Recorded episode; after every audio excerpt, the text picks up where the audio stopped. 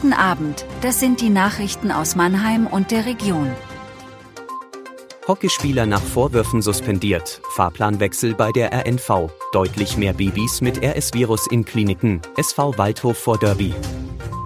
Der TSV Mannheim Hockey hat einen Bundesliga-Hockeyspieler suspendiert. Gegen ihn hatte eine junge Frau den Vorwurf der Vergewaltigung erhoben. Auch die Frau, die Mitglied im Verein ist, wurde suspendiert. Das bestätigte der Anwalt des Beschuldigten, Edgar Gärtner, auf Nachfrage dieser Redaktion. Die Ermittlungen der Staatsanwaltschaft dauern noch an, Mitte Juni könnte eine Entscheidung fallen, ob Anklage erhoben wird. Anzeige war im vergangenen Jahr erstattet worden. Der Verein selbst wollte sich nicht zu den Vorgängen und der Suspendierung äußern. Gärtner geht davon aus, dass die Ermittlungen eingestellt werden. Zugetragen haben soll sich der Vorfall während des Oktoberfests, das die erste Damenmannschaft des Vereins, die ebenfalls in der ersten Bundesliga spielt, in den Räumen des Vereins am Fernmeldeturm ausgerichtet hatte. Ab kommenden Montag gibt es Veränderungen im Fahrplan der Rhein-Neckar-Verkehr GmbH in den Städten Mannheim, Ludwigshafen und Heidelberg.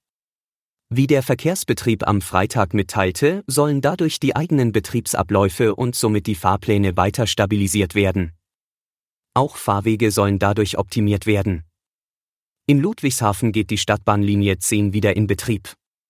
Mit dem Fahrplanwechsel wird auch die Stadtbahn der Linie 6 auf einem neuen Fahrweg über den Mannheimer Hauptbahnhof geleitet. Des Weiteren werden bei einigen Stadtbahn- und Buslinien im Verkehrsgebiet die Abfahrtszeiten angepasst.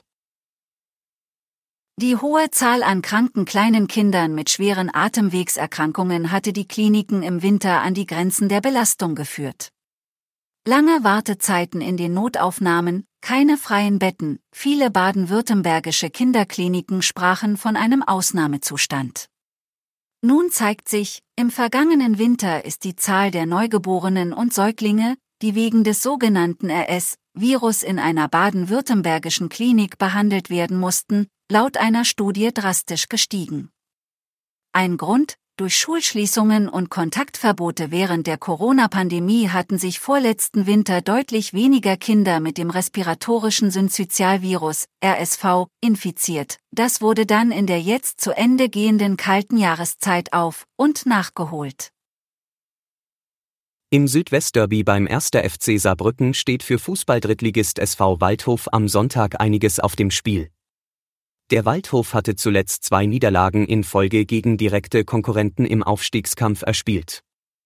Die Mannheimer wollen es positiv angehen und können im Saarland auf die Unterstützung von rund 2000 Fans zählen. Das war Mannheim Kompakt. Jeden Montag bis Freitag ab 17.30 Uhr auf allen gängigen Podcast-Plattformen.